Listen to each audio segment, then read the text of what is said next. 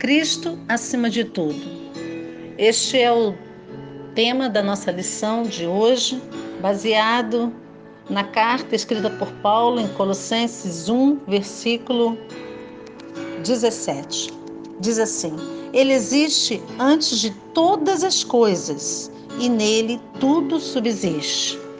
Também em Colossenses 3, versículo 11, diz assim a palavra de Deus: Nesse caso, não há mais grego, nem judeu, nem circuncisão, nem incircuncisão, bárbaro, cita, escravo ou homem livre, mas sim Cristo, que é tudo em todos. Meus queridos irmãos, a nossa lição tem como tema Cristo acima de tudo. E nós já falamos em lições passadas a respeito desta carta escrita por Paulo um pouco contextualizando a situação que se encontrava a igreja ali em Colossos. O apóstolo Paulo, ele estava preso em Roma, na sua primeira prisão. E por volta de 61, 62, é quando ele escreve essa carta. Essa igreja de Colossos foi plantada durante o ministério de Paulo na província da Ásia Menor, enquanto esteve ali por três anos em Éfeso. É claro que Paulo não foi o plantador da igreja. Nós já falamos em lições anteriores. Né? Paulo, na verdade, nunca esteve pessoalmente lá em Colossos, lá na igreja em Colossenses, com os colossenses. É, essa cidade, Colossos, ficava na região metropolitana da Grande Laodiceia. E nós temos ali três cidades próximas: Laodiceia, Hierápolis e Colossos. A igreja de Colossos, irmãos, estava enfrentando lutas com falsos mestres. E esse é um dos objetivos pelo qual Paulo escreve aquela igreja, a fim de combater as ideologias, os pensamentos desses falsos mestres. Paulo tem como objetivo principal nessa carta falar sobre a doutrina de Cristo. É uma das cartas é, que podemos chamar cristológica, né? Cristo sendo o centro de tudo. E a nossa lição de hoje fala sobre isto: Cristo acima de tudo. Jesus é tudo. Paulo então vai falar nesse versículo 17: Ele existe antes de todas as coisas e nele tudo subsiste. Irmãos, fica aqui uma pergunta para todos nós. Quando nada existia, quando ainda nada tinha sido criado, onde estava Cristo? Nós podemos ver lá no livro da criação, em Gênesis, já a presença de Cristo. No Evangelho de João também, nós encontramos ali, no capítulo 1, no início do Evangelho de João, o Evangelho dizendo o seguinte: no princípio era o Verbo, e o Verbo estava com Deus, e o Verbo era Deus. O Verbo aqui é Jesus, nós sabemos. Ele estava no princípio com Deus. Ou seja, Jesus Cristo já se fazia presente desde a criação do mundo. Verso 3 de João, do Evangelho de João, diz assim: Todas as coisas foram feitas por intermédio dele, e sem ele, nada do que foi feito existiria. Então, nós vemos aqui no Evangelho de João encontramos ali em Gênesis a presença de Jesus Cristo. Onde estava Cristo na criação do mundo? Ele já se fazia presente ali. Antes que houvesse o mundo, né, você e eu, o homem, foi, nós fomos eleitos nele, em Jesus Cristo para sermos santos e irrepreensíveis, queridos irmãos.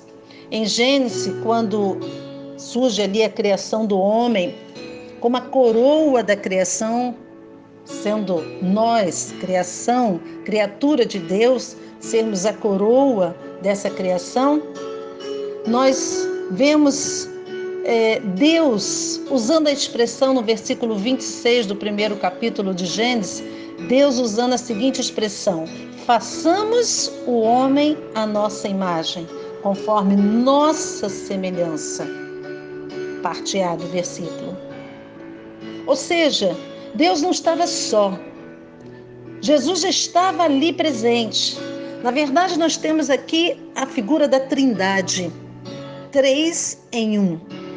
E cabe aqui nós é, explicarmos melhor a questão da Trindade, né? Um só, em, no formato, na função de três pessoas: Deus Pai, Deus Filho, Jesus Cristo, e o Deus Espírito Santo, nosso que nos convence, que nos consola. E se nós formos pensar aqui na Trindade, só para exemplificar um pouco mais, é, nós poderíamos fazer uma analogia, talvez bastante simplória, que como explicar né, a Trindade, mas de uma forma mais simplória e mais simples, podemos pensar, imaginar a estrela do Sol. Os cientistas, os estudiosos, afirmam que ninguém jamais viu a estrela Sol. Ninguém tem condições de ver tamanha uh, a sua energia, o seu calor. Ninguém conseguiu mesmo se aproximar do Sol. E tal a semelhança de Deus, a palavra de Deus nos afirma que ninguém jamais viu Deus. Então a estrela Sol seria Deus. O que podemos ver dessa estrela são seus raios, o seu clarão, a sua energia. E aí poderemos assemelhar a Jesus Cristo, a segunda pessoa da Trindade. Jesus se fez homem e se revela e, se, e fica aqui entre nós. E o homem pôde ver Jesus na condição humana. Seria o clarão, a energia, a, a luminosidade que o sol faz a todos nós. E o Espírito Santo, nessa comparação, nessa analogia com, com a estrela do Sol? Seria representado através do calor desse Sol. Nós não pegamos no Sol, mas nós sentimos o Sol. O Espírito Santo seria, então, esse calor que o Sol nos transmite, que sentimos. Estamos estamos fazendo aqui uma, uma, uma analogia né, entre a Trindade, Deus Pai, Deus Filho, Deus Espírito Santo, a semelhança da estrela do Sol. Então, nós vemos que, é, ao responder essa pergunta, né, onde estava Cristo quando ainda nada existia, Cristo já estava ali. Ele era o Verbo e o Verbo estava com Deus. Mas diz a Bíblia, irmãos, que o homem, após a sua criação, em plena comunhão com Deus, ele resolve o que? Rebelar-se contra Deus e desobedecer a Deus. E aí se torna pecador. Esse pecado cria-se um muro, passa a ser um muro entre o homem e Deus. E essa criatura é condenada à morte. E aí voltamos a perguntar: onde estava Cristo nesse momento da queda do homem? Ele estava lá, irmãos. No próprio livro de Gênesis, no momento da queda do homem, Deus, ao indagar a serpente o que ela havia feito, Deus diz no versículo 15: Porém, inimizade entre ti e a mulher, entre a tua descendência e a descendência dela. Esta te ferirá a cabeça e tu lhe ferirás o calcanhar.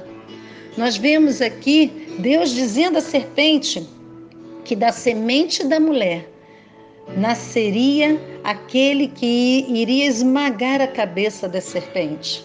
Então, Cristo estava lá, na queda do homem, se fazendo presente. Deus revelando aí, já desde o princípio, a obra redentora de Cristo.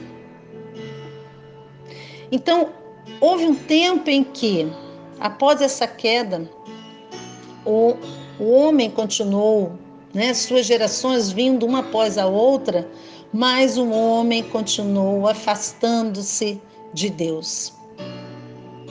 E aí foram surgindo os impérios, os impérios foram se levantando, o Império Egípcio, Assírio, o Império Babilônico, o Império Medo-Persa, o Império Grego e depois o Império Romano.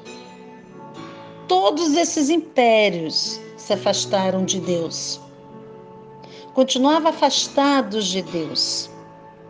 E aí é nesse momento do Império Romano, nós temos ali Deus consolidando aquela promessa, aquela revelação feita lá no princípio que nasceria da mulher aquele que iria esmagar a cabeça da serpente. E agora no Império Romano, então, nós vemos Cristo se fazendo novamente presente. Né? Todo esse período dos impérios, Cristo estava junto com o Pai. Mas agora no Império Romano, ele vai cumprir o plano de Deus e ele vai se esvaziar-se de si mesmo.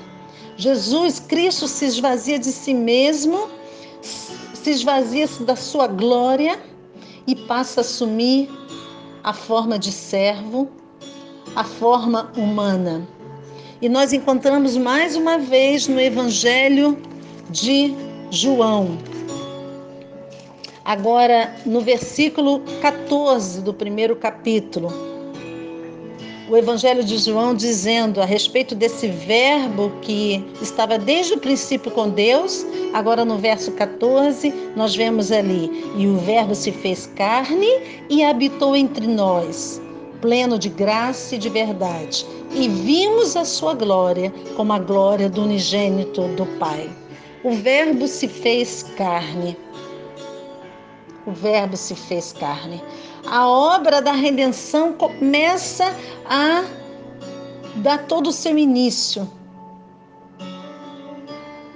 E Jesus Cristo cumpre o plano de Deus, chegando no seu ministério e na sua morte de cruz, nos dando a esperança para nossa salvação.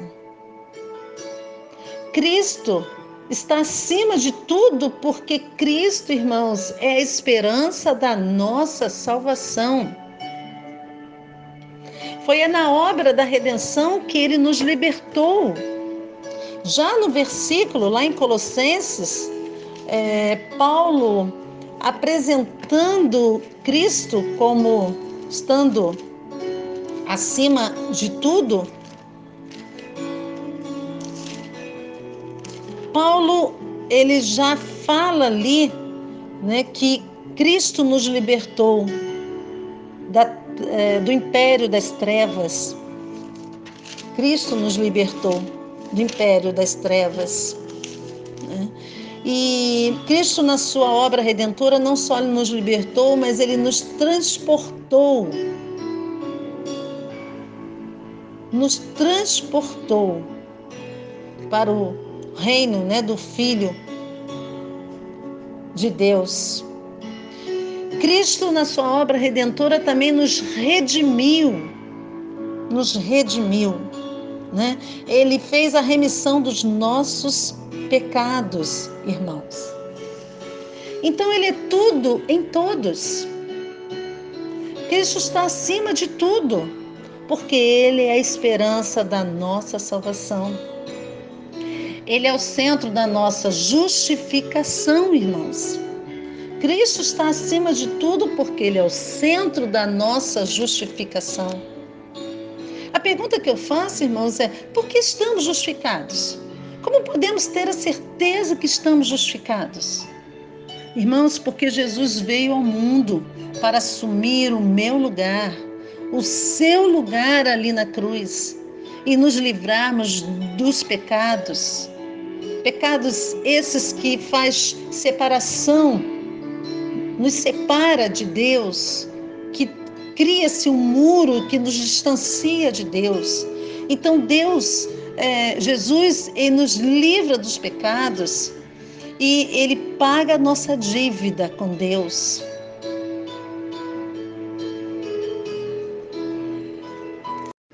Jesus Cristo ali na cruz consumou tudo.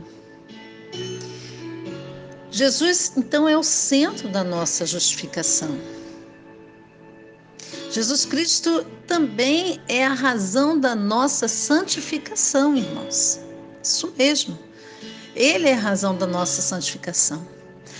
Nós não podemos ser santos se não for através dele. É preciso que Jesus seja a luz dos nossos passos.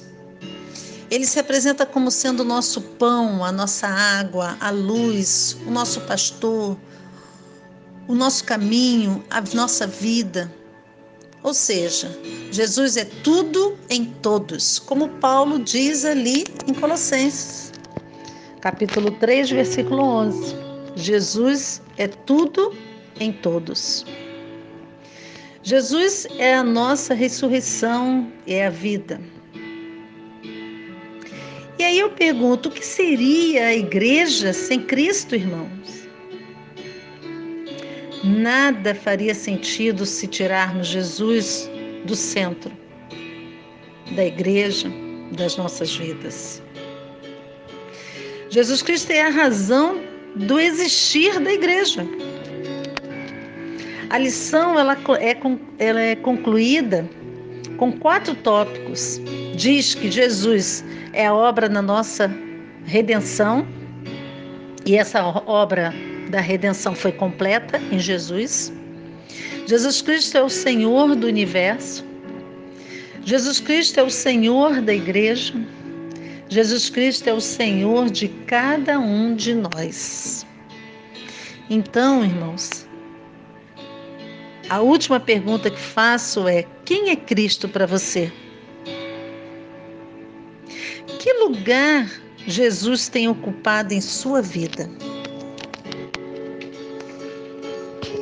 Paulo, inspirado pelo Espírito Santo, ele disse: Cristo é tudo em todos. Que Deus possa nos abençoar. Amém.